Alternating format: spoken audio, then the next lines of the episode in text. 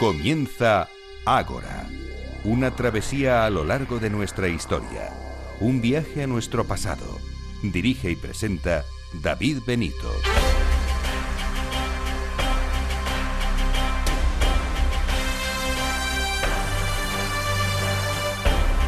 Muy buenas noches y bienvenidos a Ágora, la cita de Capital Radio con la historia.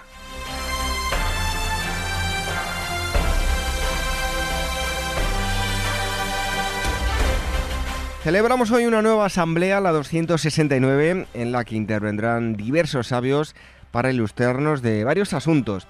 En primer lugar, vamos a ir a una época no tan lejana, pero bastante desconocida. Retrocederemos justo a los días cercanos a la proclamación de la Segunda República en España. Y lo hacemos con la periodista y escritora María Reich. Viajamos a esta época a través de la prensa del momento y así como también conoceremos cómo era ser mujer y periodista en, en ese instante. Después vamos a hablar de cine. Hemos mandado a Alfonso Benito a ver la película Cambio de Reinas, recientemente estrenada, y nos acerca sus impresiones, su veracidad histórica, la fotografía y los hechos tras em, esa historia, entre otras cosas. Y además recibimos a Alex Claramunt, director de Despertaferro, Historia Moderna, nos habla de la batalla de Balaclava. Como todas las semanas queremos eh, agradecer a los eh, oyentes em, pues a través de la radio y los podcasts que nos dejan valoraciones, me gusta, comentarios en las diferentes plataformas de podcast. Ya sabéis que no censuramos, siempre os pedimos que lo hagáis con respeto, pero podéis poner lo que queráis, si os gusta o no os gusta el programa, en iVoox, en iTunes, en Spreaker y en eh, Spotify. Así que tenéis varias formas de escucharlo también a través de Radio Sapiens todos los domingos que emiten nuestro programa. Las redes sociales, el Twitter, arroba agorahistoria y facebook.com barra agorahistoria programa. Y si queréis contactar con nosotros a través del email tenéis dos direcciones, contacto arroba y agora arroba capitalradio.es. Como cada semana en los controles Néstor Betancor y la selección musical Daniel Núñez recibo los saludos de David Benito. ¡Comenzamos!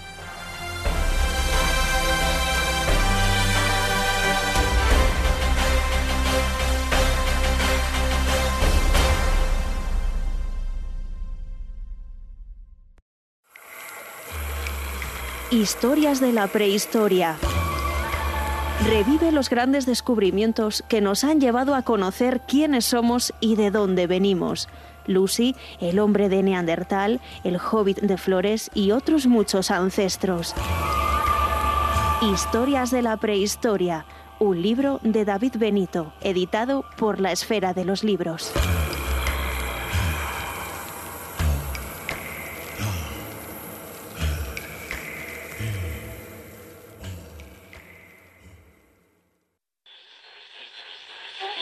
Una tarde cualquiera en Capital Radio con Alberto Iturralde. Yo salgo todos los días a la calle a ver si me encuentro en la Gran Vía de Bilbao o en el Paseo de la Castellana de Madrid, según me toque, billetes de 500 euros colgados de los árboles. Para ver si los puedo recoger y me hago millonario por el morro. Como no lo consigo, entiendo que lo del dinero no es fácil. Bueno, pues si no es fácil, nadie va a darme una buena noticia para que sea yo el que me beneficie de ello.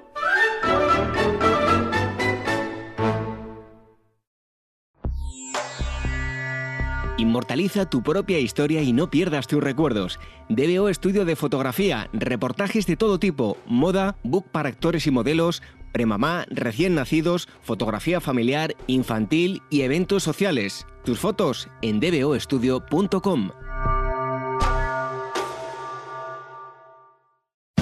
veces se tienen golpes de suerte, no te lo vas a creer. Incluso Honoré de Balzac, el escritor, tuvo uno alucinante, aparte de vender libros. Claro, el tipo acababa de perder a su tío y a la mañana siguiente le dicen que le han dejado todos sus bienes en herencia. Así que ayer por la noche, explicaba Balzac, mi tío y yo pasamos los dos a mejor vida. Uno de los nuestros, de lunes a jueves de 8 a 10 de la noche en Capital Radio.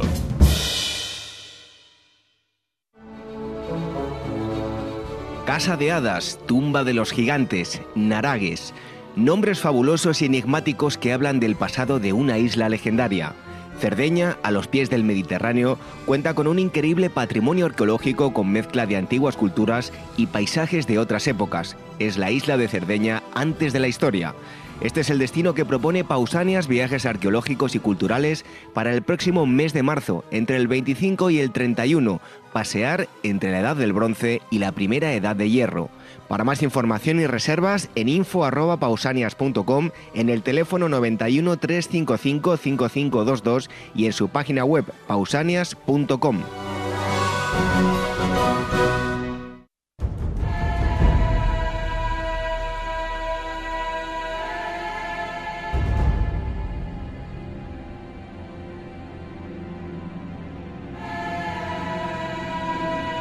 Ágora, historia en estado puro.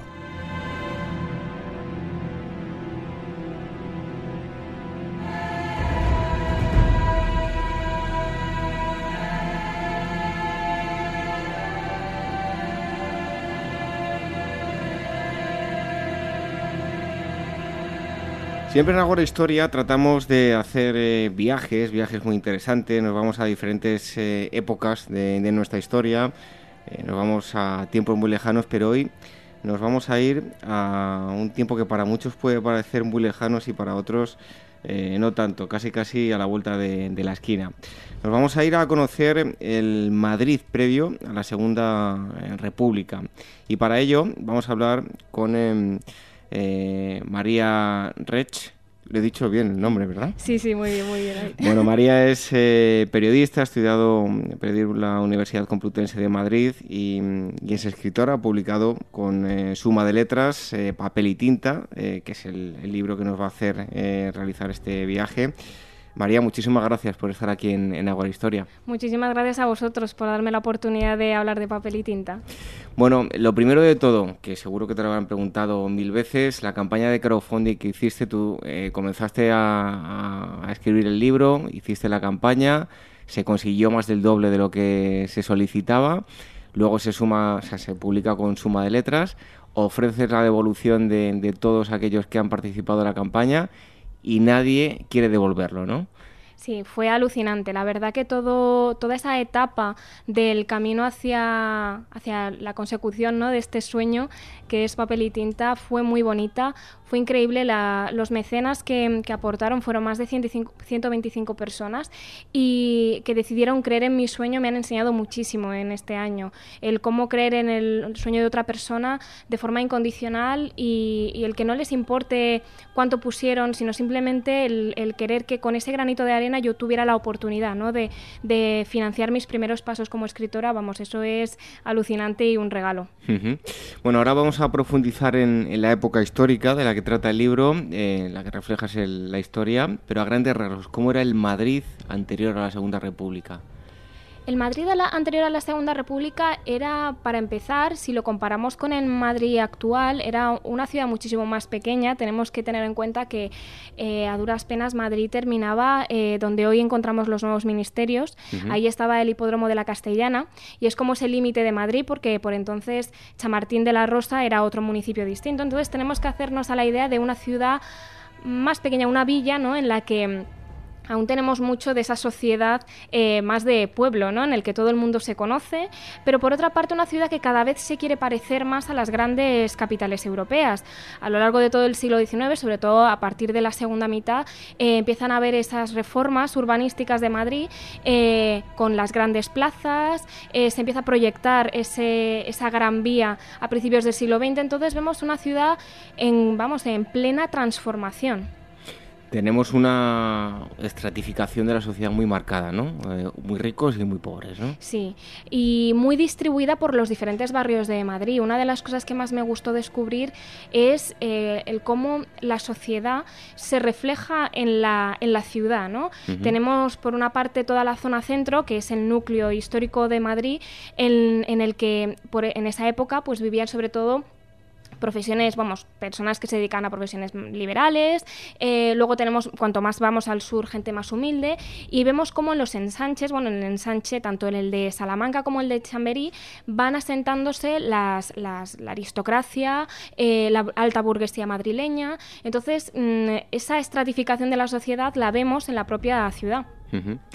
Elisa Montero, háblanos de, de este personaje.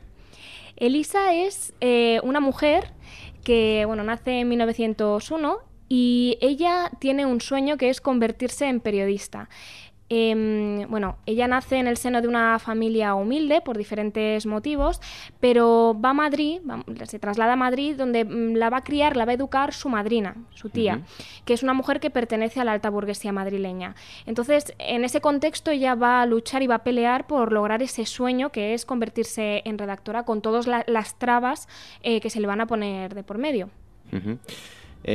¿Cómo era la alta burguesía madrileña del, momento? No sé si has podido bucear en, diferentes, bueno, habrás tenido fuentes para documentarla ahora. ¿Cómo era la, burguesía del momento?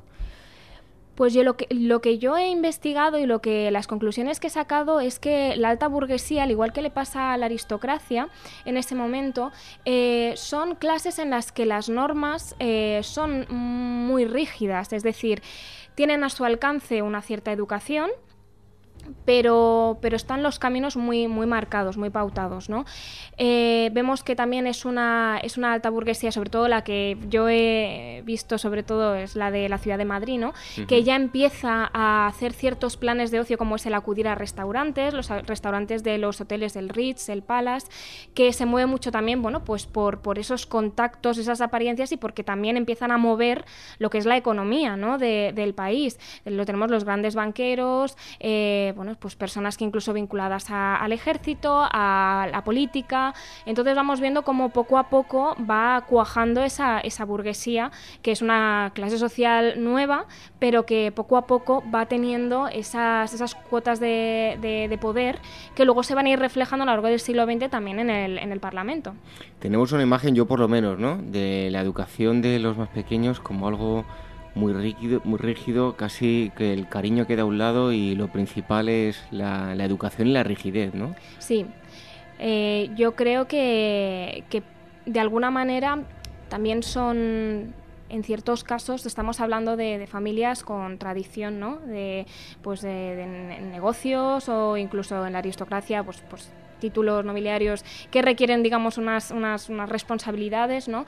y es cierto que que mm, de algún modo se exige de ellos una, una, cierta preparación, una educación en la que lo que se quería iba quedaba a un lado, ¿no? Eso yo creo que lo vemos a lo largo de muchas épocas de la, vamos, muchas épocas de la historia y aquí todavía no, no, se, ha, no se ha abandonado eso. También una cosa curiosa de, de España es que eh, aunque iniciemos el siglo XX, todavía eh, vamos muchos pasos atrás ¿no? de, del resto del mundo. Entonces, eh, de hecho hay muchos historiadores que consideran que el siglo XIX termina al final de la la Primera Guerra Mundial, en 1918. Entonces, todo ese principio, ese arranque, aún es eh, pues muy lento y, vemos que, bueno, que se va cuajando todas esas eh, ideas que hoy en día entendemos como normales, pero un poquito más adelante. Bueno, te preguntaba por la infancia, pero pasamos ahora al tema de las mujeres. ¿Cómo era ser mujer en aquel momento? Ser mujer no era, no era fácil y no lo ha sido durante muchos momentos de la historia. Hemos avanzado muchísimo, eh, pero tenemos que tener en cuenta que las mujeres a principios del siglo XX eh, eran a mi forma de ver y después de haberlo investigado, ciudadanos de segunda al final no podían votar, eh, un elemento fundamental para la expresión de, las opiniones, ¿no? Es decir, el poder eh, participar de, la elección, digamos, de, de los gobernantes. Las mujeres no podían eh, acceder a ello. Eh, a las mujeres se las educaba, eh, por ejemplo, en las clases sociales más altas, pero para ser buenas esposas, ¿no? buenas madres, es decir, esa mujer a la, con la que se puede conversar de todo y no supone una, vergüenza ¿no? para, para el marido, es decir, es un buen acompañamiento. Pero la mujer no tenía las riendas de su vida, no era la protagonista de su vida, sino que era un personaje secundario de la vida de los demás. Y, y es cierto que a partir, digamos, de, a partir de la década de 1910, es verdad que en el siglo XIX encontramos los primeros movimientos sufragistas en otros países, tenemos el caso de Concepción Arenal también aquí en España, que se va, se va moviendo ¿no? esa conciencia y esa ese cuestionamiento de, de, por qué las mujeres no pueden tener los mismos derechos u oportunidades que los hombres. Pero es cierto que encontramos en esas primeras décadas del siglo XX cómo todo esto va cogiendo fuerza y ya hay cada vez más mujeres que pueden acudir a, estudiar a la universidad. Caso, por ejemplo, que aparece en la novela de las residencias señoritas de María de Maeztu. Vemos que aparecen esas instituciones que fomentan la educación en las mujeres y poco a poco se van demandando todos esos eh, derechos, que luego es cierto que bueno, algunos se conseguirán antes, otros después, pero, pero en ese momento ser mujer no es difícil, pero se empiezan a cuestionar por qué tiene que ser difícil, por qué no podemos eh, aspirar a los mismos a, las, los mismos privilegios ¿no? que cualquier otro ciudadano. Oye, muchas veces pues un escritor eh, recurre al Imperio Romano, no sé, a grandes momentos de la historia para ambientar sus novelas, ¿no? Eh, esta época tampoco tiene una gran difusión. ¿Por qué te surge la idea de, ambientar la historia ahí? Hay varios motivos. Por una parte, eh, justamente por esto mismo, porque mm, a mí me pasa, por ejemplo, yo en mis primeros contactos con, la historia, tener, digamos, una panorámica de la historia, pues es en el colegio, la universidad. Y es cierto que esta época ha quedado un poco diluida, ¿no? Es verdad que en el siglo XX parece como que nos llama más la atención, pues las dos guerras mundiales, la Revolución Rusa, estudiar los felices años 20 en Estados Unidos, luego te pasas eso a la Guerra Fría, la Guerra Civil Española, posguerra, transición, ¿no? Son como hitos históricos que parece que atraen muchísimo más la, la mirada. Pero precisamente por el hecho de no saber casi de esta época era lo que más me motivaba a descubrir y luego había otro, otro motivo y es que, bueno, mis, tengo antepasados que fueron escritores y autores de, zarzuela y periodistas a finales del siglo XIX y principios del XX. Y, bueno, mi abuela siempre nos ha motivado, bueno, los nietos, a que leamos las biografías ¿no? de, de estos antepasados porque, bueno, hay escritas y es interesante, ¿no? También conocer la historia de tu familia. Y cuando terminé de leer una de estas biografías me pregunté precisamente eh, qué hubiese pasado si yo, que soy mujer, hubiese querido ser periodista como ellos en su época, qué, qué trabas me hubiera encontrado. Entonces, a partir de ahí fue por lo que decidí justo esta época, además sabía poco de ella y dije, bueno, esto, esto hay, que, hay que meterse de lleno y descubrirlo. Bueno, eh, tu personaje es una mujer que se hace pasar por, por un hombre. A lo largo de la historia ha habido eh, varios casos como, como este, algunos muy conocidos. ¿Te has basado alguno de estos personajes en concreto o no has tomado nada? Pues me ha servido para reforzar la idea de que, de que aquello pasaba, porque muchas veces, eh, claro, el, digamos en la, perspectiva actual dices, bueno, que te tengas que disfrazar de hombre para conseguir, y lo vemos como ciencia ficción, ¿no? Pero luego conoces estos casos como por ejemplo pues el de Concepción Arenal mismamente, que para ir a clases de la universidad se vistió de hombre. También tenemos otro caso que es el de Dorothy Lawrence, que es una británica que se vistió de hombre para, para cubrir, para tener la posibilidad de cubrir eh, como reportera de guerra eh, la Primera Guerra Mundial. O sea, tenemos casos de que evidentemente hubo mujeres que hicieron esto mismo. Y me ha servido sobre todo para decir, bueno, es una historia que, que, que es bueno contarla porque pudo pasar. Bueno, háblanos de las dos personalidades, porque mm, personalidades y mentalidades, ¿no? Eh, contrapuestas entre sí en, la época. Eloísa, pues educada para ser una mujer sumisa, casadera, como decías tú, para eh, bueno contentar a su marido.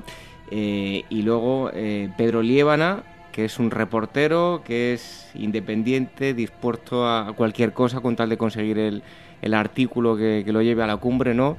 Bueno, ¿cómo juegas con esas dos personalidades y, mentalidades? Pues ha sido muy divertido jugar con ellas, porque yo creo que han sido la, ventana ¿no? a entrar dentro de una época histórica determinada, un contexto, una sociedad, pero verlo desde dos perspectivas distintas, desde la perspectiva de una mujer y la perspectiva de un hombre, siendo al final pues la misma, los mismos ojos, ¿no? Eh, ha sido muy enriquecedor ver constantemente esa dualidad, ¿no? De, sitios a los que podías acceder como mujer, sitios a los que podías acceder como hombre. Eh, aspectos que están bien vistos si eres un hombre y aspectos que están bien vistos si eres una mujer. También he querido hacer una crítica ¿no? a esos em, digamos, esas características que se nos imponen, ¿no? De, bueno, pues depende del rol que ocupes en la sociedad o en tus círculos, ¿no? Puedes hacer, eh, permitirte eh, actuar de una manera o de otra, ¿no? Entonces, ha sido muy divertido jugar con esas dos facetas porque me permitían, de alguna manera, eh, ver dos realidades y con el mismo personaje. Y eso yo creo que, es, es, como decía, muy enriquecedor. Hay otro personaje también muy relevante que va a marcar el, destino de, estas dos, eh, digamos, entre comillas, personas, que es Oliver Pascal. ¿Qué representa este otro personaje? Olivier Pascal representa, em, de alguna manera, me sirve, es un personaje que tiene como función, básicamente, el que cuando tú no sabes con quién... Em, digamos, muchas veces la, vista te engaña, ¿no? Es decir, él eh, ve a Pedro Liébana como su competencia, Pedro Liébana lo ve como su competencia, pero son colegas y es como se va fraguando ¿no? esa relación entre dos redactores, dos periodistas, como si fueran dos hombres, cuando en realidad no es así, está Elisa detrás. Entonces, de alguna manera sirve para, para también transmitir que un periodista, bueno, pues un periodista de raza, ¿no? De que, bueno, que ha sido reportero, corresponsal, tiene mucho a sus espaldas, pese a ser muy joven, y que aún así él, eh, bueno, admira a ese compañero suyo, compite con él, sin darse cuenta que, detrás hay una mujer. Bueno, eh, hablas de el, Madrid previo a la Segunda República. Eh, no a nivel histórico, ¿no? sino a nivel social. Mm. ¿Cómo, ¿Qué supone para, para Madrid, para España en general, pero sobre todo en Madrid, que es donde ambienta la novela, la proclamación de la Segunda República? Bueno, yo creo que es la culminación de alguna manera, y bueno, es que culminación, bueno, es un, capítulo más que culminación porque luego todo, bueno, pues suma y sigue, ¿no? Todo lo que vino después, pero al final es un punto eh, de inflexión eh, digamos, de una sociedad que está muy cansada de la inestabilidad política. ¿no? En los últimos, de los últimos colectazos de la restauración vemos una gran inestabilidad, vemos partidos, eh, dos partidos que se, que se turnan en el poder, eh, que cada dos por tres hay cambios de gobierno, que no parecen llegar a ningún punto común. Luego nos viene la dictadura de Primo de Rivera, en la que, bueno, pues tenemos una dictadura militar que aunque a partir del 25 se relaja ¿no? en sus formas y aparece esa dicta blanda ¿no? que, que, la llamaba la prensa. Em, es cierto que vemos bueno, pues que es un vuelco ¿no? y la sociedad debe adaptarse a ello. Al principio reciben la dictadura de Primo de Rivera como una solución, mucha, bueno, muchos sectores de la sociedad, como una solución a la inestabilidad que había, ¿no?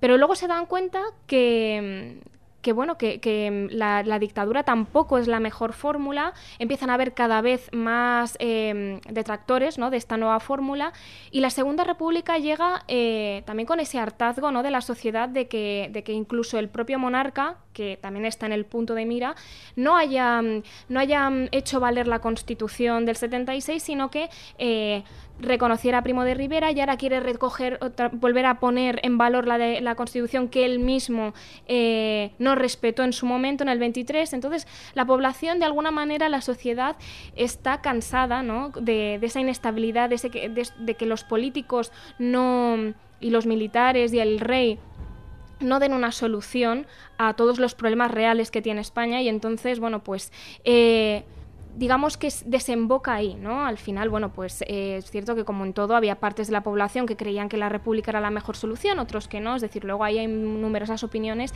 y luego también todo fue evolucionando de una manera o de otra, pero, pero de alguna manera en la sociedad lo que hay o lo que yo he visto que había a través, bueno, pues de leerme las crónicas del momento es sobre todo hartazgo, ¿no? Bueno, estamos hablando con María Rech sobre eh, su libro Papel y Tinta, pero sobre todo la, época en la que está ambientada. Como he dicho antes, es el Madrid previo a la Segunda República. Nos has dado ya unas cuantas pistas, nos has dicho que has leído biografías de, tus antepasados, hablabas ahora de, crónicas.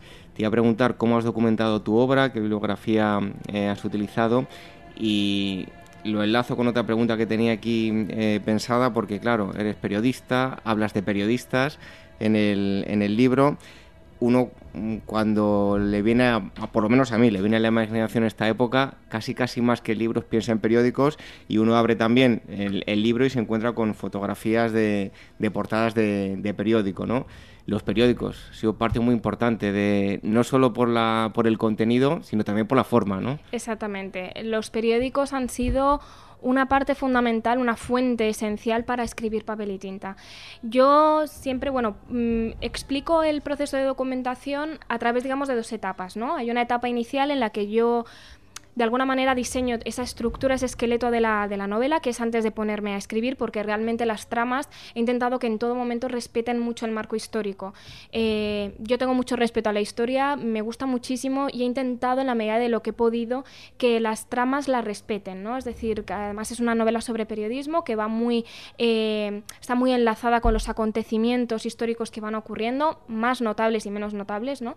Pero he intentado de alguna manera que vaya muy de la mano. Entonces, esa primera etapa de documentación, pues leí libros, eh, documentos, hice una primera batida, digamos, de periódicos, conociendo, pues bueno, pues las diferentes cabeceras de, la época. Fui a, una exposición muy interesante sobre la residencia de señoritas de María de Maeztu. Eh, vi películas de la época, escuché música, me empapé de imágenes de, de, Madrid de 1920. También la Fototeca Nacional tiene algunas películas digitalizadas de momentos muy claves ¿no? que aparecen también en la novela, como la proclamación de la Segunda República. Me empapé de todo, todo esa, tanto imágenes no como información eh, en mi cabeza. Y cuando empecé a escribir la novela vino la, etapa en la que los periódicos se convirtieron en mis mejores amigos, ¿no? Yo cuando quería escribir una escena que quizás se desarrolla, pues eh, yo elegía el 3 de abril de 1922, ¿no? Yo me abría los periódicos de ese día, me abría la Correspondencia de España, el Imparcial, el Heraldo de Madrid, em, El Sol, eh, me abría muchísimos periódicos, ¿no? Y yo veía qué acontecimientos habían ocurrido durante esa jornada, ¿no? Que además, qué hechos noticiables podía querer cubrir un redactor cualquiera o se podían repartir en un periódico, ¿no? En la redacción para eh, que aparecieran en el periódico, bueno, pues del día siguiente y demás. Bueno, funcionaba un poco así. Si era quería que fuera el día siguiente, pues miraba eh, qué había pasado al día siguiente o no, para ir construyendo esas, esas escenas y, digamos, reflejar acontecimientos verídicos que ocurrieron entonces. ¿Y cómo era ejercer el periodismo en aquella época y más eh, tratándose de una mujer?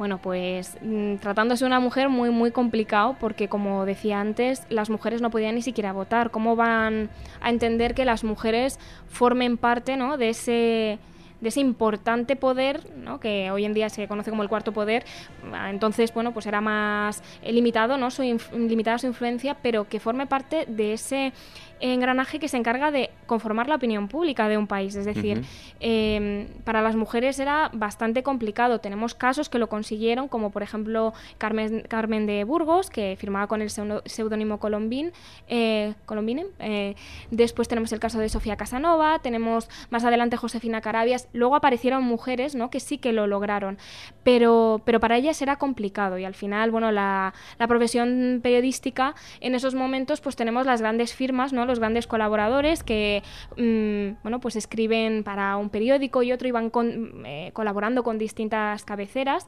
Eh, los escritores del momento tienen mucha vinculación con, con, los periódicos. Tenemos, por ejemplo, Ortega y Gasset eh, vamos, colaboraba eh, en los periódicos. Es decir, hay una gran vinculación de lo que es el mundo intelectual, de la generación del 27, del 98, del 14, con el, mundo periodístico. Y luego tenemos, bueno, pues también una parte de la redacción que era, bueno, el, periodista pues más de, ¿no? de, plantilla.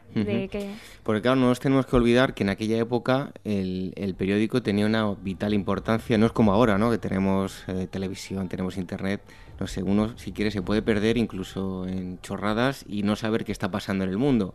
Pero en aquella época eh, cualquier persona que quisiera saber algo, el periódico era la principal fuente de información. Exactamente, los periódicos tienen mucho poder, es verdad que es un poder limitado porque tenemos que ser conscientes de que en ese momento había una tasa de, analfabetismo muy elevada en España. No todo el mundo sabía leer y escribir, pero es cierto que en, ese, en esa época era la principal fuente de información. Al final, la, la, la radio no empieza a coger fuerza hasta los años 20, ¿no? Entonces, eh, los periódicos eran la, forma de saber qué estaba ocurriendo no solamente en España, sino en el resto del mundo, ¿no? Con todo lo que luego, pues todas las fases que pasan la prensa, que también con, sus épocas de censura, pero, pero era un poco la, vía para conocer el mundo. Oye, tú que eres periodista, ¿cuánto de ti hay en los personajes o de lo que te gustaría ser en el futuro? Pues de alguna manera, eh, con Elisa creo que lo que comparto es esa pasión ¿no? por, eh, por escribir, por intentar lograr contar historias a, a las vamos a los lectores a las personas en mi caso pues mm, me gusta más eh, contar historias de ficción en su caso ella está vamos mm, digamos que la actualidad ¿no? es lo, que le hace vibrar el, poder contar eh, todos los acontecimientos políticos, económicos, culturales que ocurren en, en el mundo.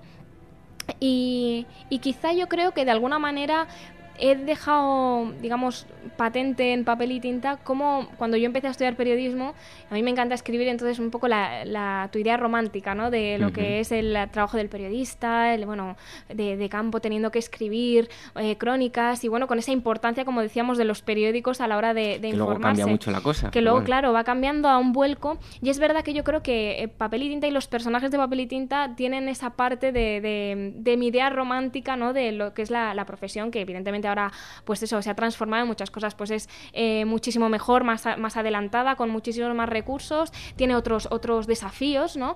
Pero, pero es cierto que, bueno, quizá yo creo que lo que les he dado es esa, esa idea mía de... Oye, una pregunta eh, un tanto subjetiva, pero bueno, no deja de ser histórica, ¿no? ¿Cómo lograr sobrevivir eh, una persona en aquel Madrid de la época habiendo cometido todos los pecados imaginables? Pues no es tarea fácil, la verdad.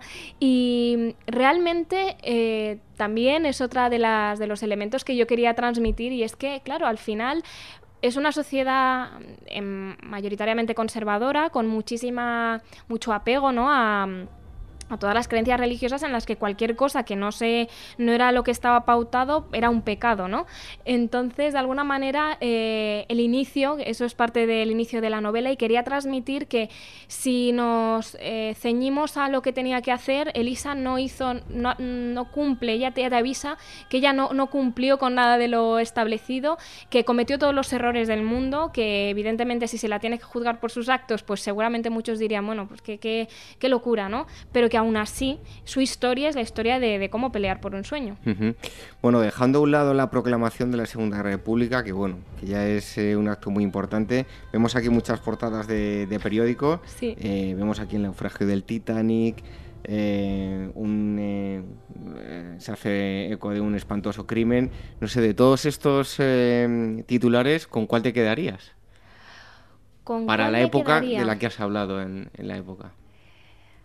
A ver, es una pregunta difícil. Ya que has abierto muchos periódicos y, has estado viendo qué pasaba en el día a día, no sé, ¿qué es lo que más te ha marcado y te ha impactado? Fíjate, lo que más me, impactó, y quizá, bueno, es como una ventanita lo que es también la, política internacional, ¿no? Es ver cómo en los periódicos ya de los años 20 eh, se empiezan a hablar, por ejemplo, empiezas a ver cómo aparecen nombres que luego van a marcar el resto de, la historia del siglo XX, ¿vale? Ves que, aparece un tal Adolf Hitler, ¿no? Por ahí, que en Alemania ha hecho ese intento, ¿no? De de golpe de Estado, el golpe de la cervecería, vemos eh, que hablan de un tal Mussolini. Eso es lo quizá lo que más me ha impactado, el decir, bueno, es que, claro, entonces no sabían todo lo que iba a ocurrir, no sabían cómo, iba a, cómo se iba a escribir la historia, pero esos personajes ya estaban por ahí, ¿no? Y, y yo creo que sería el, descubrir gracias a los periódicos eso, que y darte cuenta que la historia al principio es actualidad, son hechos normales, cotidianos, que lo reflejan los periódicos y luego se, vamos, se convierten en, en, la historia con mayúsculas, ¿no? Que luego estudiamos en los libros de texto. Bueno, ir leyendo la prensa diaria es como un viaje en el tiempo, ¿no? Totalmente. Y además que es un viaje en el tiempo muy curioso porque, igual que digo que, mm, que hay muchas cosas que han cambiado, a mí una de las cosas que más me ha sorprendido al, pues, leer la correspondencia de España, el Heraldo de Madrid, el ABC, es darme cuenta que muchas de las noticias que aparecen son muy comunes a las que aparecen hoy en día en los periódicos. Entonces, me, me hizo muchísima gracia porque dices, bueno, realmente no es como una cura de humildad el decir que muchas veces dices, ah, no, porque los de nuestros antepasados, no, no, no, es que tenemos los mismos problemas, se nos, se nos presentan los mismos desafíos o retos como sociedad, como país, ¿no? Y que se tienen que de alguna manera subsanar y que algunos de ellos no hemos conseguido solucionar en 100 años, ¿no? Y entonces fue, ha sido muy, muy de alguna manera muy revelador en ese sentido, y, pero totalmente, un viaje en el tiempo y no solamente con, con, los artículos periodísticos, con la publicidad también de entonces, el ver cómo se anunciaban los anuncios por palabras maravillosos. O sea, yo invito a, cualquier oyente que además en la hemeroteca digital de la Biblioteca Nacional de España están eh, digitalizados todos los periódicos que te puedas imaginar y yo invito a que, escojan una fecha y que se lean ese periódico y vamos, van a viajar en el tiempo totalmente. Bueno, pues si queréis viajar también vosotros, eh, lo podéis hacer en, en esta obra llamada Papel y Tinta, editada por Suma de Letras. Eh, María Rech es la, autora y bueno, pues le damos las gracias por habernos eh, llevado a este Madrid casi, casi, casi con la Segunda República. Pues muchísimas gracias a vosotros, de verdad. Hasta pronto. Hasta pronto.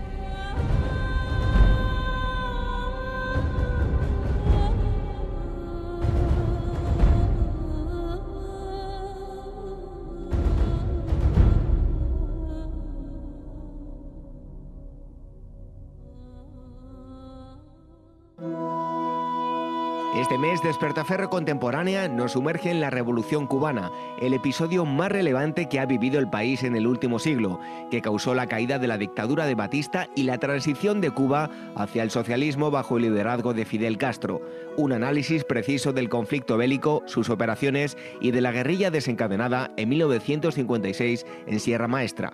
A la venta en librerías, kioscos, tiendas especializadas y despertaferro-ediciones.com. Esto te estás perdiendo si no escuchas a Luis Vicente Muñoz en Capital, La Bolsa y la Vida.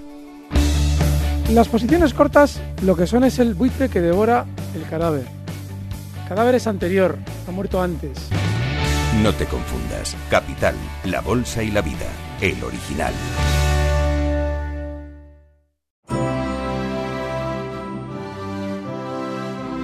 ¿Eres actor o modelo y necesitas un book profesional o simplemente quieres tener unas fotos de estudio? En DBO Estudio de Fotografía hacen tus sesiones a medida. Toda la información en dboestudio.com.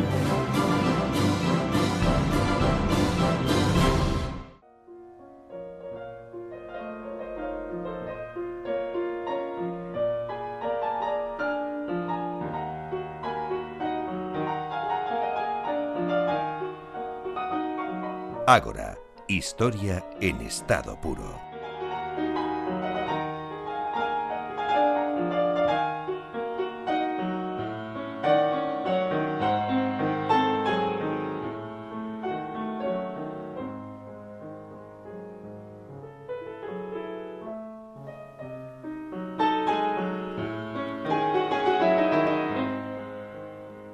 En los próximos minutos os invitamos a que os vengáis al cine. Hace tiempo que no hacemos una visita al cine en, en Ágora Historia y es el momento de, hacerlo y como no, aquí en el programa pues eh, tenemos que hacer em, eh, una, una, reseña, una crítica de una película de, corte histórico.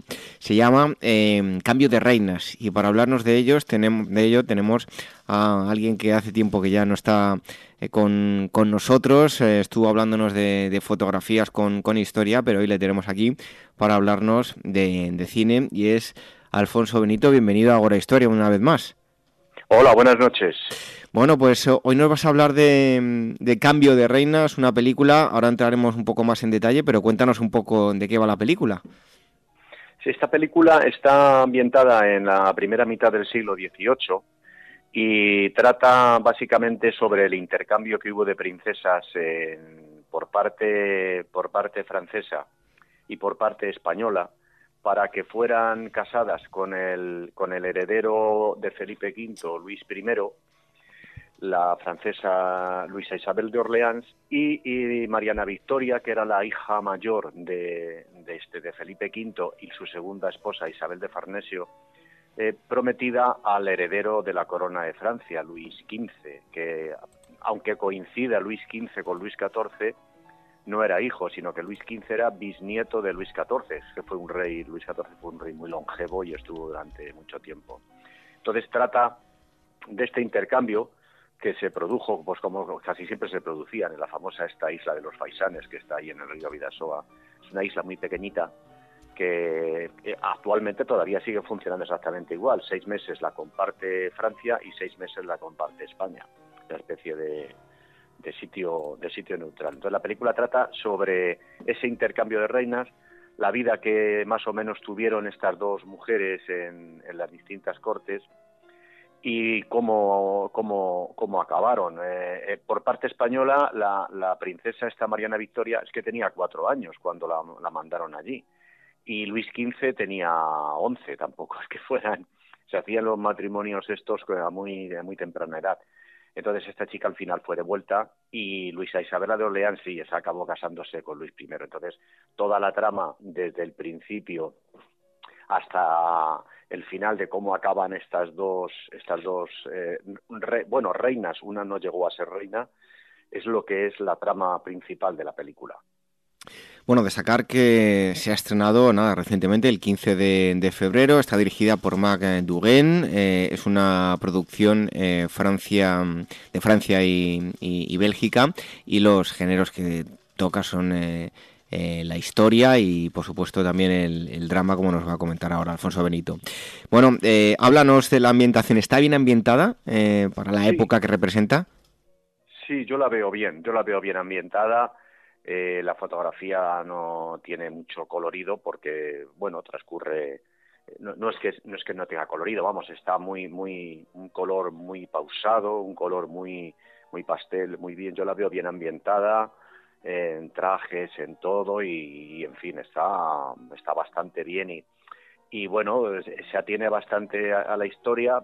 Siempre en cualquier tipo de película histórica pues hay lagunas importantes que se dejan, otras cosas que, que, incluyen para hacerlo a lo mejor más, eh, más amena, más comercial. Y hombre, se dejan cosas, eh, pero bueno, mm, básicamente sí se atiene, sí se atiene a, conceptos generales de lo que realmente pasó. Oye, ¿por qué se hacían estos eh, esos intercambios de princesas entre las monarquías? Sí, en, en, aquella época, hoy ya esto ya no, ya no se lleva, hoy ya prima más pues los, los sentimientos de las personas. Pero en aquella época eh, los gobiernos o las monarquías incluso era lo mismo. La monarquía en, la época de la Edad Moderna pues era la que realmente gobernaba. Eran eh, intercambios comerciales, no eran matrimonios ni, ni por amor, ni nada, eran matrimonios total y al 100% de conveniencia pues para firmar eh, paces, para firmar, o había habido una guerra y se firmaba la paz y eso reforzaba más el, la, firma del acuerdo, eh, era para vincular a unos países con otros en contra de unos terceros si existía un conflicto, o sea, había, había muchos, muchos de este tipo. Yo ahora mismo, recordando así por encima, que se me viene a la mente de bote pronto, pues, por ejemplo, el, matrimonio, eh, los matrimonios que hizo, por ejemplo, Isabel la Católica con sus hijos, con Juan, que le casó con Margarita, hija de, hija de Maximiliano, y el mismo, en el mismo momento el matrimonio de Juana, la que luego conocimos todos como la loca, con Felipe, al que también conocimos con el Hermoso. Fue también un matrimonio, unos matrimonios esos dos, pues con una determinada conveniencia y se hacían así esos intercambios de, matrimonios. Incluso había princesas que las casaban. También Isabel la Católica casó a su hija primera con el heredero de la corona de Portugal, era Isabel, la casó con Alfonso. Este fallece en un accidente todavía sin ser rey y esta se queda viuda y con el nuevo heredero que era Manuel la vuelven a casar a ella. Ella muere en el parto y a este Manuel la vuelven a casar con otra hermana de Isabel. O sea, es un pequeño lío, pero eran, eran matrimonios de conveniencia. Entonces en, la película se ve claramente que van, eh, pues como eh, a, lo que le van mandando, ¿no? Van las dos chicas van allí y, la, y, ahí es el desarrollo de la película. Y era la costumbre de la época que, queda reflejada también en la película. Es una parte que la película refleja. En todo caso, eh, este tipo de, matrimonio ya lo mm, hemos visto ya no en tiempo reciente, sino un poco, eh, ya si retrocedemos en el tiempo, vemos eh, lo que ocurría en el Principado de Mónaco, en, la Casa Real Británica con Lady Di, que venía de donde venía, concretamente aquí en, España, o sea que ya se ha diversificado mucho, todavía queda algo en Europa, pero ya se ha diversificado mucho el, el tema de la sangre real, ¿no?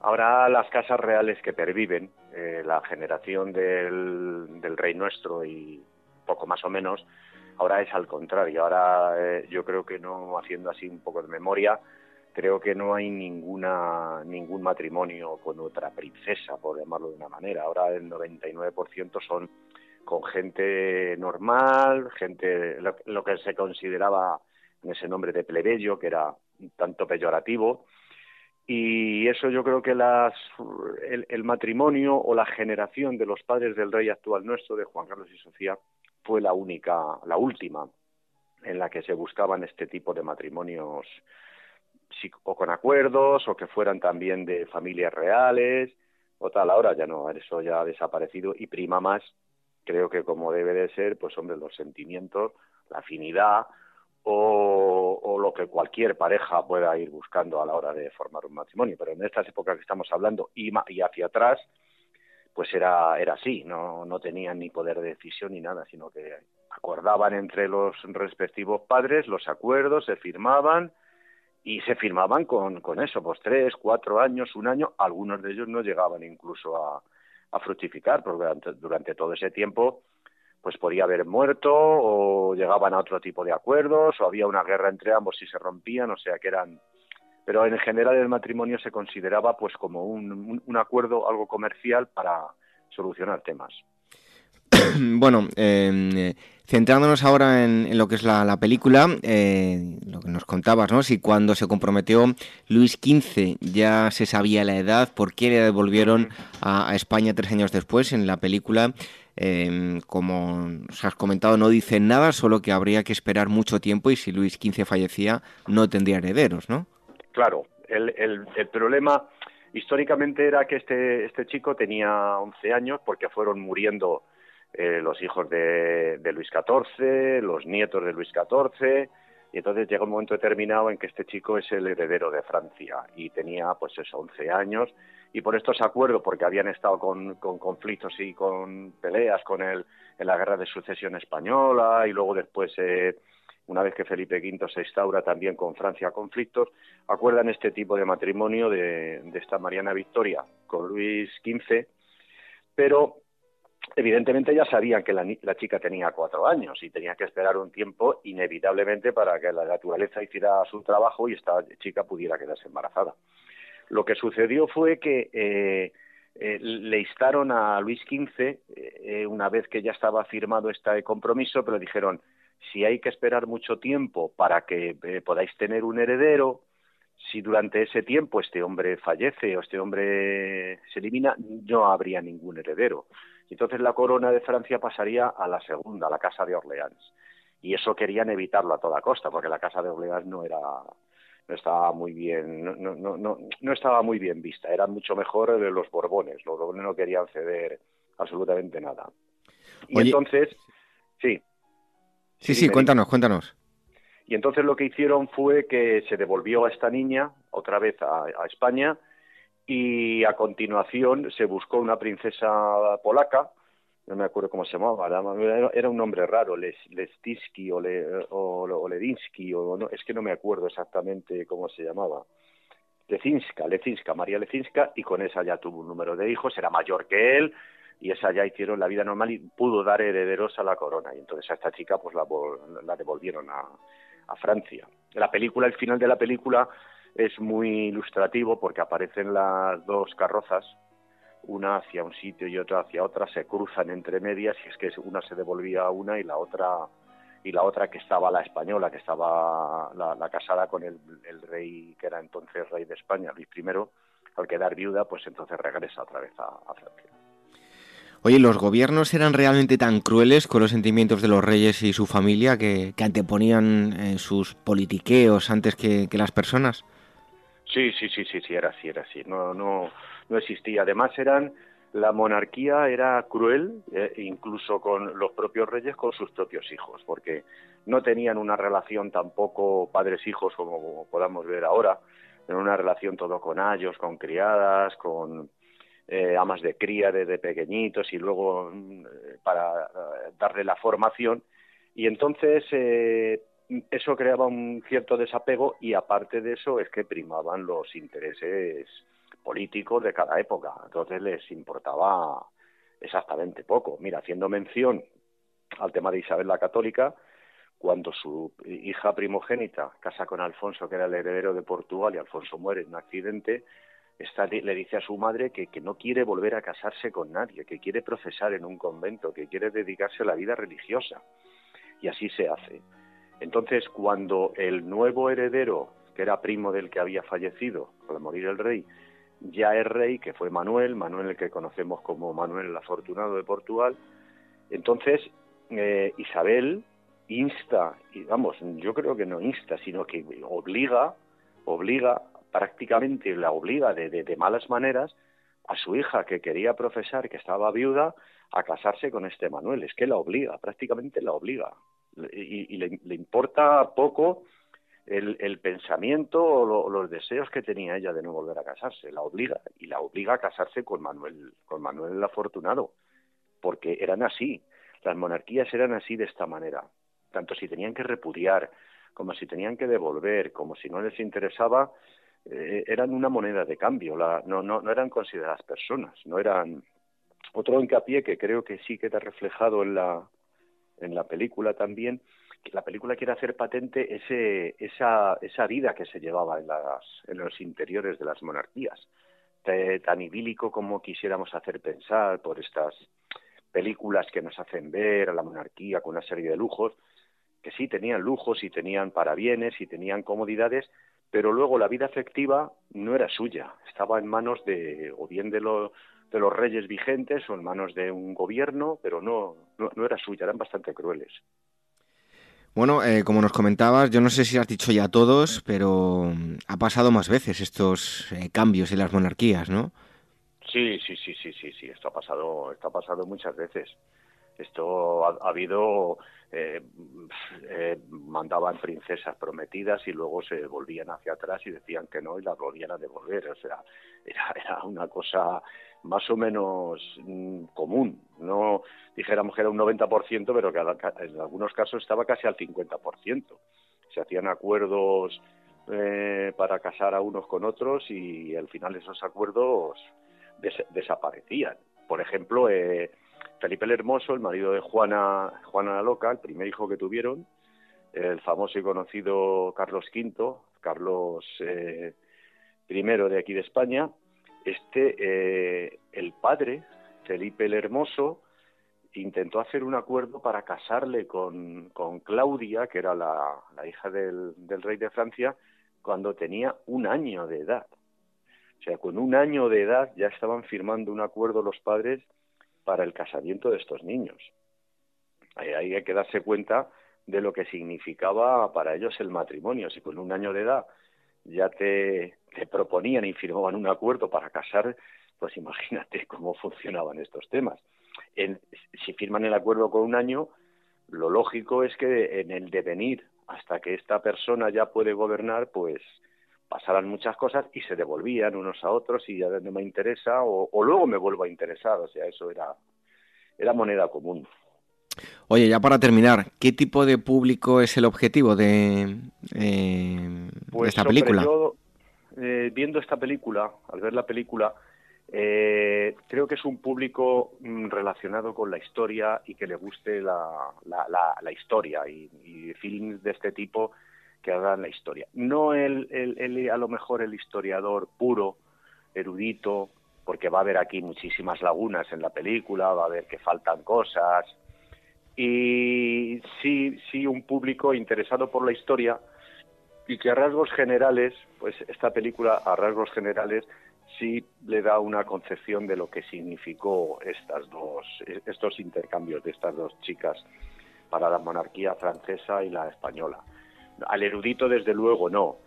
Al que realmente no le interese para nada la historia, para nada, sino que le guste más, pues, eh, dentro de que sea dentro de la historia, pues más aventura, más... Eh, ese también a lo mejor se va a sentir, pero vamos, el que le guste la historia, en general no muy profunda, la película sí puede entretener, está bastante bien y, relata dentro de lo que cabe eh, la realidad. Se deja, tiene muchas lagunas, claro, porque no lo hemos comentado, pero la, eh, la, esta Luisa Isabel de Orleans, que es la, la, la, hija, la hija, la nieta de nieta de Luis XIV de la Casa de Orleans, esta mujer era extravagante donde la subiera. O sea, eso no sale en la película, porque la película está como es entre francesa y belga, me parece que es, pues a lo mejor no quieren dejar en mal lugar a esta chica, pero esta chica era de lo más excéntrico que se puede uno imaginar para la época. Así a grandes rasgos, no usaba ropa interior, estaba siempre con una ropa por fuera, se exhibía prácticamente en palacio públicamente para que la vieran prácticamente desnuda, eh, no, no, no, comía con el rey luego después a escondidas se hinchaba a comer. Eh, había veces, una de las veces se, quitó el vestido, se quedó totalmente desnuda y con el vestido se puso intercristales. O sea, y podríamos detallar más, pero para que te des cuenta la, la rareza de esta mujer y todo esto en la película lo obvian. Ya sale un poquito rara la película, pero todo esto lo, lo, lo, lo obvian. Y luego tiene un apunte final, la película, que es que te da una pequeñita reseña de cómo acabó una y de cómo acabó la otra. Esta chica francesa murió con 32 años, eh, también de viruela, igual que murió su, su marido Luis I. Y sin embargo, la otra, la que la, la devolvieron porque era muy jovencita, acabando, acabó casándose con el rey de Portugal, vivió, tuvo cuatro hijos y murió con 62 años. O sea, creo que también da una especie de matiz la película de que la, la, la, francesa parece que iba con un, con un aire más de, superioridad y de que iba a acabar mejor. La otra pobre chica, que era muy jovencita, con cuatro años, pues no iba a llegar a nada y luego al final, pues tuvo una vida más normal, por así decirlo, la, la española que la francesa, que acabó mal. Tuvo mala educación y la mala educación, eh, el mal comportamiento, yo creo que la arrastró también en desorden en comidas y en todo se acabó con 32 años. Bueno, eh, podíamos hacer un símil, salvando las, las distancias, evidentemente, pero bueno, esa parte oculta podríamos hablar de historias, ¿no? Parecidas a ese Carlos II de España el hechizado, ¿no? Bueno, más que Carlos II, más parecido a, a, a que estamos hablando ahora a Felipe V. Felipe V, que era el padre de, el suegro de esta chica rara, el suegro de esta chica rara, que este hombre pues tuvo un reinado eh, esquizofrénico, loco, manías de, de, meterse en la cama y no salir y no quererse lavar y cambiarse la ropa durante meses, no quererse cortar las uñas, le daban ataques de vez en cuando y uno de los ataques era, eh, eh, era es que son cosas inimaginables. En, en lo, los tapices que tenían colgados en palacio, le dio por, por querer saltar de un brinco y montarse en los caballos que, que, que tenían los tapices representados. O sea, unas, unas tonterías fuera de lo normal. Entonces, esta chica, pues, eh, eh, si miramos la, la, la, sangre de esta chica, esta chica era nieta de, Luis XIV, Felipe V también era nieto de Luis XIV, aunque de, de distinta madre, y bueno, entre la educación que recibió, que no era muy buena la educación, y, y, luego la Casa de Orleans, que estaba en un segundo plano, el padre también la utilizó como intercambio para este matrimonio, pues entonces esta chica es que acabó bastante mal, bastante mal. Entonces esta sí es comparable. Eh, Carlos II lo que pasa que es que es consecuencia de la endogamia ya venían arrastrándose tanto por parte materna como parte paterna las sangres iguales porque se casaban con primos tal y entonces este chico Carlos II que fue el último Austria ahí acumuló ya una serie de carencias y luego durante en vida le hicieron en aquella época la medicina tampoco estaba conjuros claro más que sus rarezas podemos hablar de lo que le hicieron a él no claro claro Carlos II es que eh, eh, que decían que es que si estaba eran por los espíritus, los malignos, y entonces le sometieron a una cantidad de, de, cosas. De hecho, por eso ha pasado con el nombre del hechizado, no es que estuviera hechizado, es que la consanguinidad pues tenía unos efectos tremendos, tremendos. Entonces, los Austrias fue el problema que tuvieron, que acabaron, la endogamia les, les, les pudo, no podían tener hijos, y si los tenían, pues era de, de, de, de, una salud precaria, una salud muy precaria.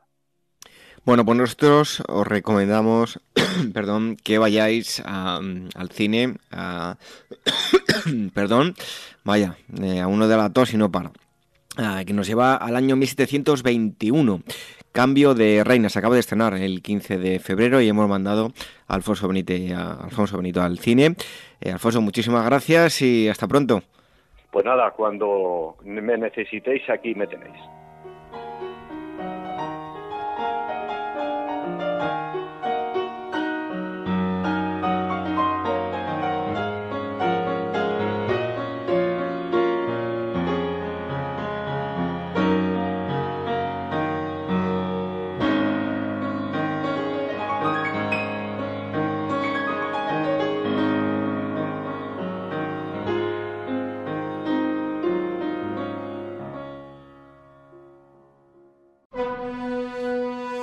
Este mes, Despertaferro antiguo y medieval vuelve a la figura del rey Epiro en Pirro, el ocaso de un aventurero. En este número se retoma su biografía a partir de su viaje a Sicilia en el año 278 a.C.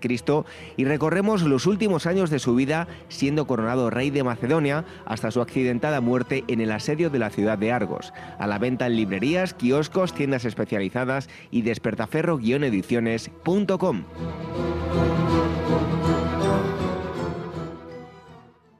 Entra con nosotros en la Data Economy. La economía de los datos dibuja ya el nuevo mundo en que vivimos. Este es el primer programa de radio dedicado al Big Data en español con el asesoramiento de Piper Lab. Cada lunes a las diez y media de la mañana en Capital, La Bolsa y la Vida. Y si quieres saber más, escucha nuestros podcasts en capitalradio.es.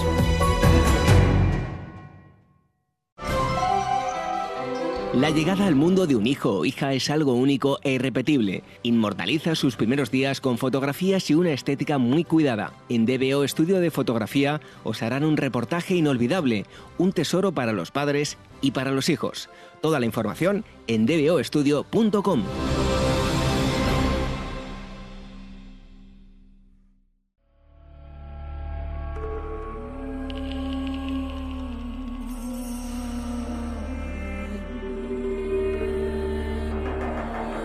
Ágora, historia en estado puro.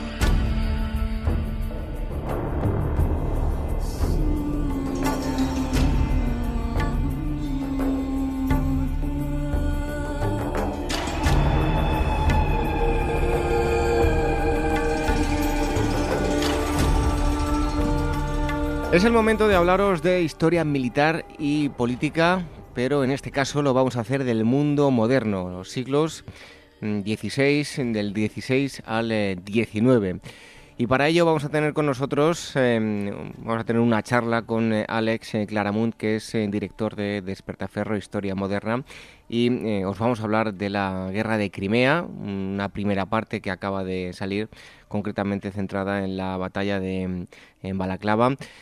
Alex, muchísimas gracias por estar un mes más aquí con nosotros en Ágora Historia. Hola, muy buenas, un placer. Bueno, una introducción de la guerra de Crimea, que es donde hay que ubicar la batalla de Balaclava. Eh, ¿Dónde podemos ubicar los orígenes? ¿A quiénes se enfrentó y en qué época tuvo lugar? Pues la guerra de Crimea se produjo entre 1853 y 1856 y fue consecuencia del debilitamiento progresivo del Imperio Otomano, eh, que empieza ya en el siglo XVIII y que se traduce en una decadencia, sobre todo militar y económica, que en el siglo XIX ya se agrava por el auge del nacionalismo y que eh, se hace evidente a ojos de las potencias occidentales con la independencia de Grecia en 1827. En ese año es cuando surge el concepto de la cuestión oriental que plantea eh, a los vencedores de Napoleón, al Reino Unido, a Francia, Austria y Rusia, eh, la duda de qué hacer ante el deterioro de un imperio otomano todavía muy extenso y que presenta intereses eh, distintos para, para, cada una de estas potencias. Esto conlleva una pugna por la influencia de cada uno de estos, estados eh, sobre Constantinopla y sobre sus territorios, en la que se van configurando dos bandos con intereses enfrentados. Por un lado estarían las potencias liberales occidentales, fundamentalmente el Reino Unido y Francia, eh, con ambiciones económicas en el Imperio Otomano, y por el otro lado está Rusia, eh, el último gran baluarte del absolutismo en Europa, eh, que en este caso tiene intereses más bien étnicos y religiosos que por una cuestión de prestigio considera imprescindible presentarse como protectora de los cristianos ortodoxos en el Imperio Otomano.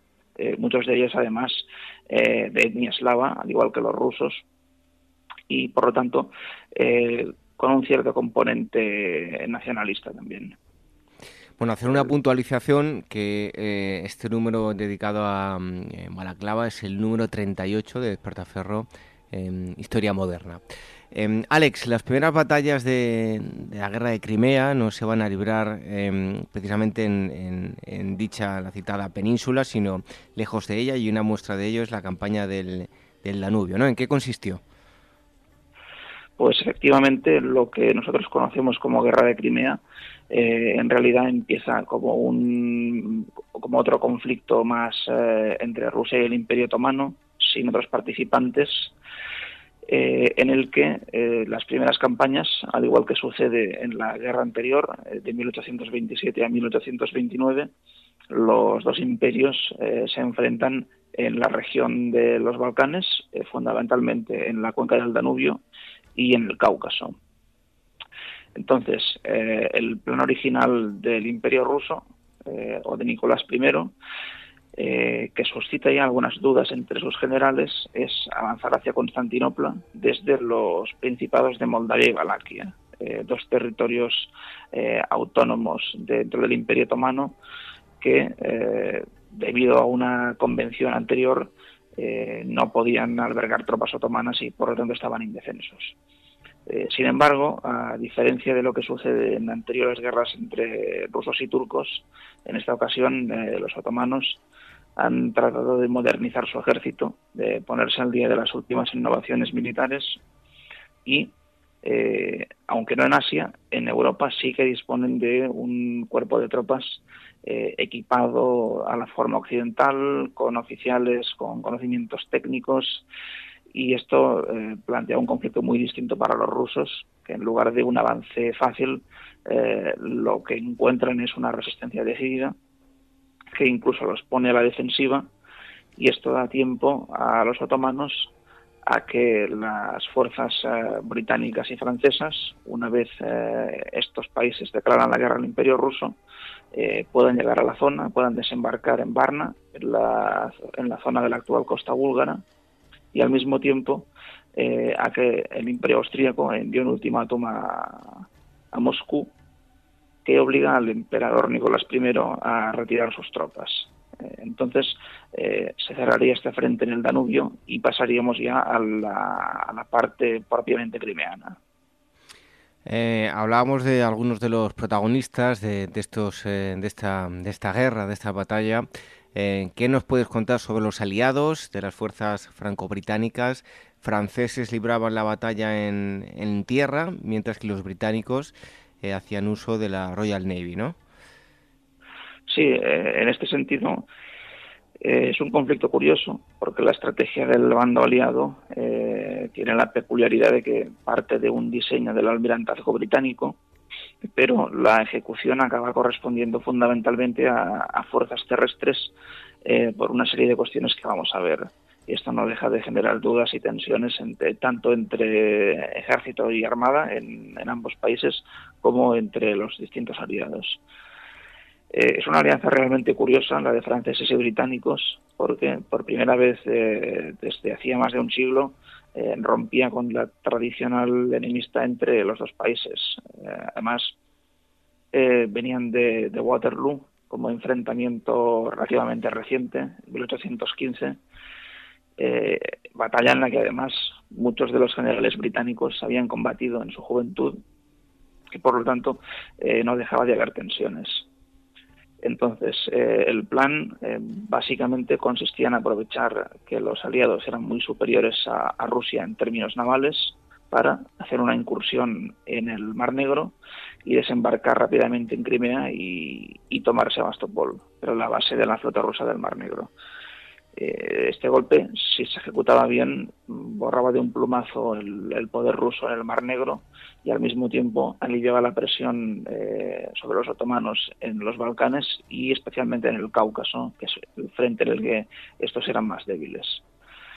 Eh, al margen de todo esto, ya centrándonos más en lo que son los dos ejércitos aliados, pues las diferencias son curiosas, sobre todo porque los franceses eh, habían estado modernizándose en las dos últimas décadas, eh, tenían un ejército basado en la meritocracia, en la que eh, la oficialidad tenía muy buena formación, tenían un, servicio de logística y de intendencia muy bien organizado para responder a todas las necesidades en campaña, y esto en cambio no pasa en los británicos, que seguían, por decirlo de algún modo, en el siglo XVIII. Entonces tenemos una oficialidad que básicamente son terratenientes que compraban sus cargos, que no tenían formación técnica, eh, tampoco poseían una intendencia organizada y esto al final eh, hace que el esfuerzo de, la guerra de Crimea en buena medida tenga que ser llevado por, eh, por el imperio francés. Bueno, hablamos ahora del, armamento, Alex. armamento y equipo. ¿Cuál era el que utilizaban los aliados? Pues aquí también tenemos diferencias curiosas y en la línea de lo dicho, el ejército francés, sobre todo por la experiencia en, Argelia, en las montañas y los desiertos argelinos, en las décadas de 1830 y 1840, había cambiado su indumentaria. Y en lugar de los clásicos uniformes napoleónicos con chacos y con casacas ajustadas, en Crimea ya vestían los franceses eh, las guerreras más holgadas y los kepis eh, que asociamos eh, al imperio francés de, Napoleón III. Y en cambio los británicos seguían un poco con esa estética más, más anticuada. De hecho el uniforme era muy parecido al de Waterloo. los soldados se quejaban de que era muy incómodo, sobre todo en las marchas largas, ante las inclemencias meteorológicas y algunos decían incluso que se ahogaban a causa de, los cuellos altos y, de la propia estrechez de, esas casacas tan, tan ceñidas. Luego, es interesante ver que en el armamento pasa justo lo contrario. Los británicos, de hecho, estaban mucho mejor equipados que los franceses porque eh, habían adoptado el fusil Minier, un fusil de ánima rayada, eh, todavía se cargaba por la boca del cañón, pero a pesar de todo era superior en alcance, precisión y potencia a cualquier otro fusil del momento, eh, debido a su ánima rayada que, le proporcionaba más estabilidad al disparar. Eh, en cambio, los franceses, a pesar de que Minier era oficial en su ejército y eh, lógicamente había propuesto al Estado Mayor adoptar su fusil, por, por ciertas resistencias lo había rechazado y no lo adoptó hasta que lo pudo ver en acción precisamente en manos británicas. Bueno, hablamos del desembarco en, Crimea y la batalla de Alma. Eh, se trata de la primera batalla de la guerra de, Crimea. Y, eh, Alex, podemos decir que fue una buena prueba de cara a los eh, futuros conflictos, ¿verdad? Sí, la batalla del Alma tiene todos los ingredientes que se encontrarían ambos bandos en las principales acciones. Eh, tenemos un terreno duro y agreste, eh, muy seco, muy ventoso, y en el que se produce una lucha muy encarnizada que lleva ambos ejércitos casi al, casi al colapso. A grandes rasgos, la batalla consiste en un asalto de los aliados a una posición rusa, eh, que en apariencia era muy sólida, puesto que se centraba en una serie de colinas y acantilados eh, en el curso del Alma, un torrente que, bajaba de los montes de Crimea eh, para desembocar cerca de Calamita, que es eh, la bahía donde desembarcaron los contingentes aliados. Entonces, si nos fijamos en los relatos, son recurrentes las ideas del humo, polvo, gargantas resecas. Al final, los aliados consiguen vencer por una maniobra de flanqueo y los rusos tienen que retirarse. Eh, de hecho, en el ejército ruso se produce un colapso que podría haber supuesto perfectamente la caída de Sebastopol, de no ser porque en, las filas aliadas pasa algo parecido. Es decir, eh, sus pérdidas son tan elevadas que tienen que detenerse varios días para recoger a los heridos del campo de batalla y para evacuarlos a retaguardia y, y embarcarlos eh, hacia Constantinopla. Esto da tiempo a que la Marina rusa eh, siga trabajando en la fortificación de Sebastopol y lo que debía ser una operación relámpago, por esta pérdida de unos pocos días, acaba convirtiéndose en un asedio prolongado y una guerra de desgaste. Eh, hablabas de, los heridos, precisamente. ¿Cómo eran los servicios médicos en Crimea, tanto para británicos, para franceses y también para los rusos? Pues en términos de conocimientos eran bastante parecidos. En esta época eh, hay que tener en cuenta que la medicina militar era bastante anticuada, como toda la medicina en general. Eh, en este caso no había antibióticos, no había vacunas, tampoco antisépticos, tampoco se esterilizaban los utensilios de cirugía y todo esto hacía que la mortalidad fuese muy elevada.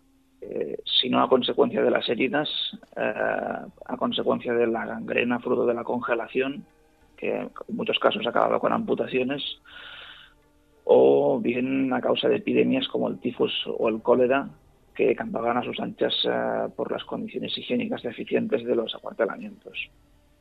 Lo que sí que había eran anestésicos, fundamentalmente cloroformo, que, eh, eso sí, ayudaban a que las opciones de supervivencia en las operaciones fuesen eh, un poco más altas. Eh, en Crimea, mm, la novedad básicamente viene dada por dos factores. Uno de ellos es la mejor atención a los heridos gracias a la creación de cuerpos de enfermeras, esto en las filas británicas y en las rusas, y en segundo lugar por la introducción de protocolos para que las condiciones higiénicas en los hospitales fuesen mejores y esto eh, no elimina completamente la difusión de las epidemias, pero restringe su aparición y hace que en general los hospitales sean más limpios y, no sean esos focos de, de, pestilencia que habían sido anteriormente. Eh, Alex, uno de los momentos eh, más importantes de la guerra de Crimea, sin duda, es el, la batalla que abordáis en este número, que es la batalla de Balaclava. ¿Cómo se sucedieron los hechos? Pues en la batalla de Balaclava es la consecuencia de, del primer intento ruso de aliviar el asedio sobre Sebastopol. Hay que tener en cuenta, como decíamos antes, que después de la batalla del Alma hay un colapso en las filas rusas.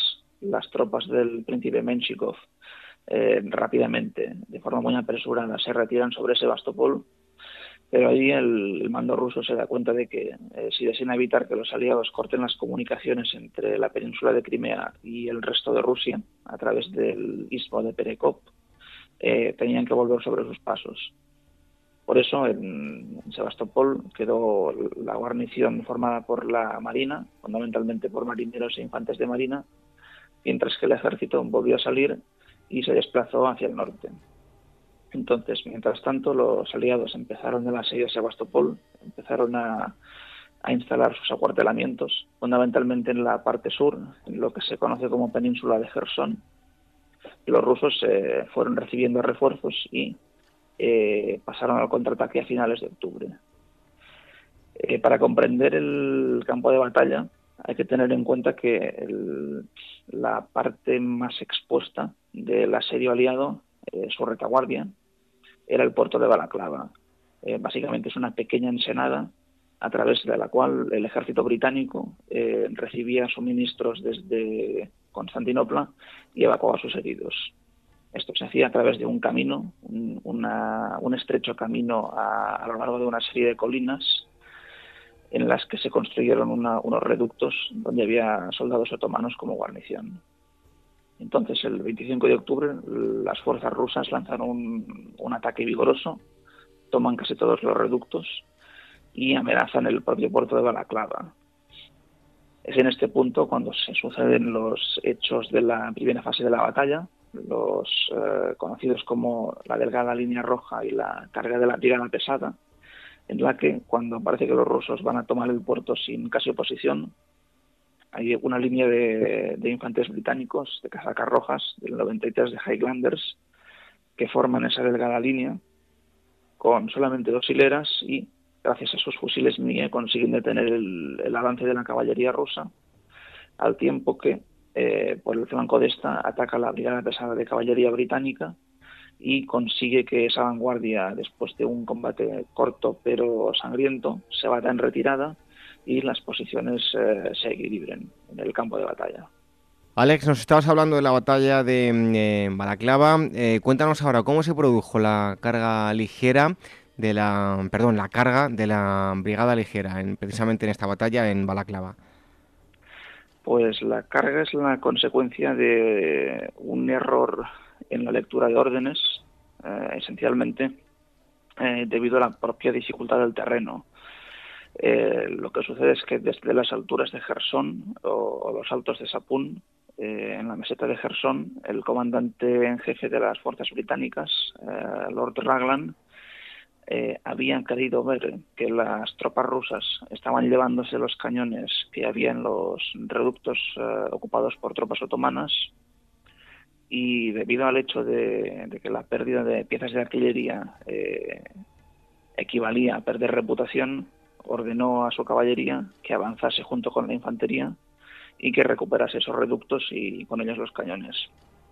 Entonces, el problema es que el comandante de la división de caballería británica, Lord Lucan, desde su posición no veía el campo de batalla en su totalidad. Eh, hay que entender que este básicamente consistía en dos valles divididos por las colinas eh, en las que estaban los reductos, por las que pasaba el camino, y eh, creyó que Lord Raglan se refería a unas baterías rusas que estaban al fondo de uno de esos valles, el Valle Norte, y en consecuencia ordenó a los hombres de la Brigada Ligera, eh, unos 600 jinetes, que divididos en tres líneas eh, se lanzasen a través del valle contra esas posiciones de artillería.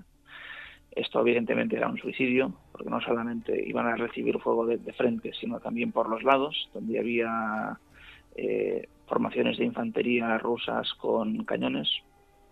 Pero a pesar de todo, en la creencia de que esas eran sus órdenes, eh, Lucan ordenó el ataque y la brigada ligera, encabezada por Lord Cardigan, eh, su cuñado, lanzó ese ataque a través de, esa ese punto de tiro al plato, por decirlo de algún modo. realmente el, ataque fue una cosa muy breve, fueron solamente 20 minutos entre el ataque y la retirada, pero eh, en el proceso hubo 110 hombres que perdieron la vida, 129 heridos y 32 prisioneros. Eh, y lo peor de todo es que la mitad de los caballos eh, o bien murieron en el curso de, de, este ataque o a causa de las graves heridas tuvieron que ser sacrificados, por lo que eh, la brigada ligera en esta carga eh, podemos decir que realmente fue destruida. Vale, Alex, y, para terminar, eh, quería preguntarte por la imagen de, portada, la ilustración, ¿qué, ¿qué momento representa? Pues la escena que muestra la portada precisamente es la carga de la brigada ligera, el momento en el que los jinetes británicos atraviesan el valle y lo que vemos en acción son los hombres del 17 Regimiento de Lanceros que formaban la primera línea junto con el terciavo de dragones ligeros. Eh, testimonios estremecedores los de los supervivientes y, para resumir un poco la escena eh, me quedo con el del cabo Thomas Morley que comparaba la carga con cabalgar dentro de la boca de un volcán y que sin duda es el espíritu que hemos querido reflejar en esta portada de, de un momento tan, tan intenso y tan emocionante. Todos eh, los que están eh, escuchando pueden ampliar toda esta información en el número 38 de Despertaferro mm, Historia Moderna. La guerra de Crimea es el eh, primer número, primer volumen de, varios que tendrá. En este caso se han centrado en Balaclava. Em, Alex, muchísimas gracias por haber estado aquí con nosotros y bueno, te esperamos dentro de muy poquito para seguir hablando también de historia militar y política del mundo moderno. Un placer, como siempre. Un fuerte abrazo.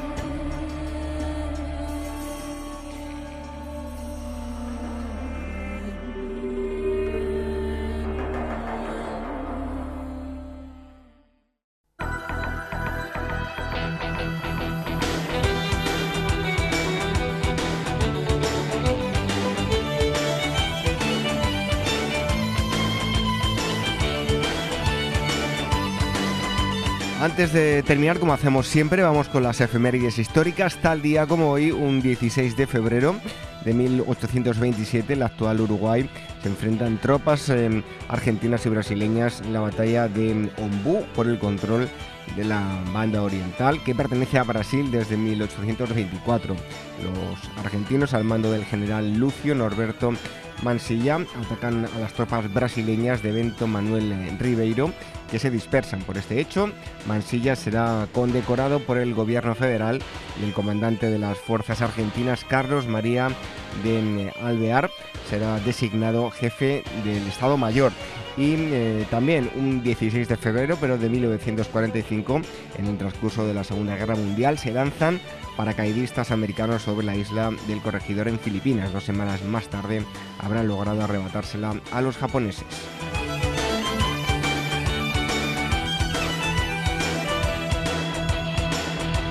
17 de febrero de 1827 muere en Zurich a los 81 años Johann Heinrich Pestalozzi, pedagogo suizo que dedicó toda su vida a ayudar a los niños y fue uno de los primeros pensadores al que se puede llamar pedagogo en el sentido actual del término. Y en 1979 tropas chinas invaden Vietnam en respuesta a la invasión vietnamita de Camboya y a su acercamiento a la Unión Soviética en lugar de a China, pero serán rechazadas tras nueve días de sangrientos y eh, encarnizados combates.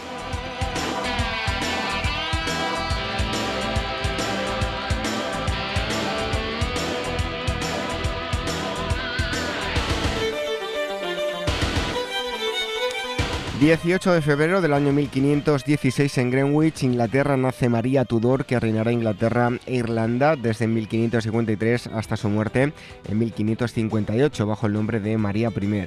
Y en 2014 la crisis política que vive Ucrania desde eh, tres meses atrás se salda en su capital Kiev con 22 muertos y cientos de heridos en los enfrentamientos entre opositores del presidente eh, Víctor Yanukovych, que piden cambios en el país desde la Plaza de la Independencia para presionar en favor del cambio constitucional prometido y las fuerzas de seguridad que responden con balas de goma, gases lacrimógenos y bombas de humo. Dos días más tarde, el 20, Yanukovych intensificará la represión utilizando francotiradores apostados en los tejados para abatir a los manifestantes, produciéndose cerca de 80 muertos. Al día siguiente, 21, en Yanukovych y la oposición firmarán un pacto que quita poderes al presidente, fija elecciones anticipadas y la vuelta a la Constitución de 2004.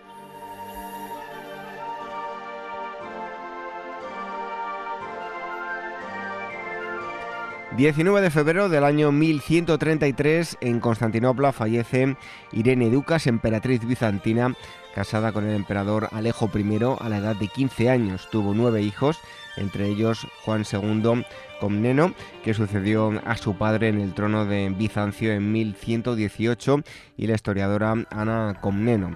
Y en el año 2008 Fidel Castro, comandante y líder de la Revolución cubana, que le llevó al poder en 1959, anuncia a través del diario oficial en Granma que deja la presidencia de Cuba.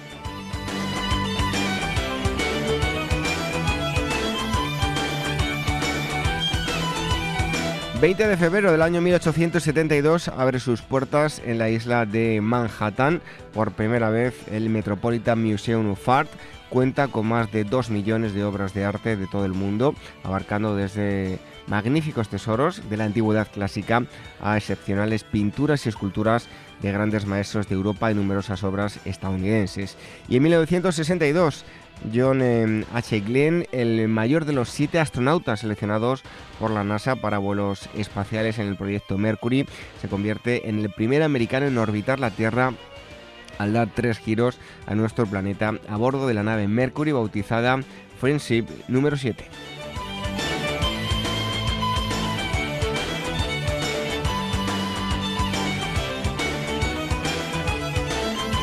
21 de febrero de 1849 Gran Bretaña se anexiona al reino Sikh en la región em, india de Punjab al obtener una importante victoria militar en eh, sobre los eh, Sikhs. Y en 1924 en España Miguel de Unamuno es destituido por la dictadura de Primo de Rivera como rector de la Universidad de Salamanca y desterrado a la isla de Fuerteventura.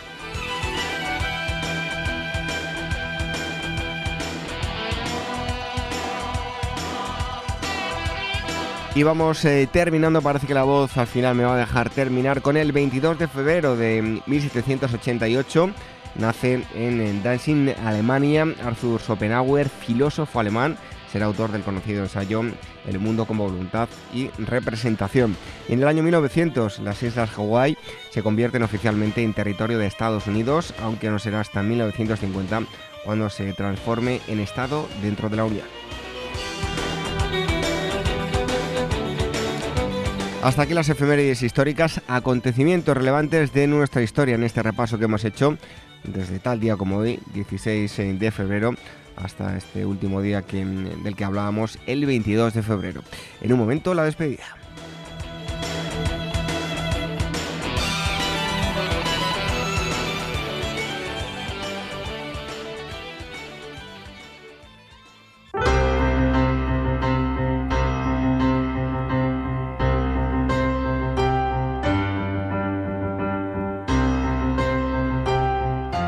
Concluimos esta asamblea 269 de Ágora Historia y en ella hemos hablado de lo siguiente. En primer lugar, hemos eh, ido hasta momentos antes de la proclamación de la Segunda República en España. Hemos charlado con la periodista y escritora María Reitz, además, eh, a través de la prensa nos ha relatado cómo era ser periodista y mujer en aquella época. En segundo lugar, Alfonso Benito nos ha traído un estreno de cine, Cambio de Reinas. Nos ha hablado del momento histórico en el que transcurre la película. Y en tercer lugar, nos ha visitado Alex eh, Claramunt, director de Espartaferro Historia Moderna. Hemos tratado la batalla de Balaclava. Estaremos de vuelta dentro de siete días, como siempre hacemos, la sintonía de Capital Radio, una hora menos, perdón, a las 22 horas, una hora menos en la eh, comunidad canaria.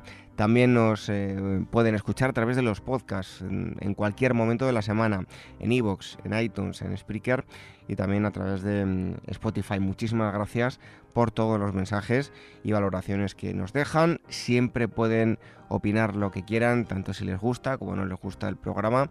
Si les pedimos que lo hagan siempre con, educación. Es lo único que, pedimos, pero pueden... Em, dejar su, su opinión sobre el programa. Antes de marcharnos también, les eh, recordamos las redes sociales, el Twitter arroba agorahistoria y facebook.com barra agorahistoria programa.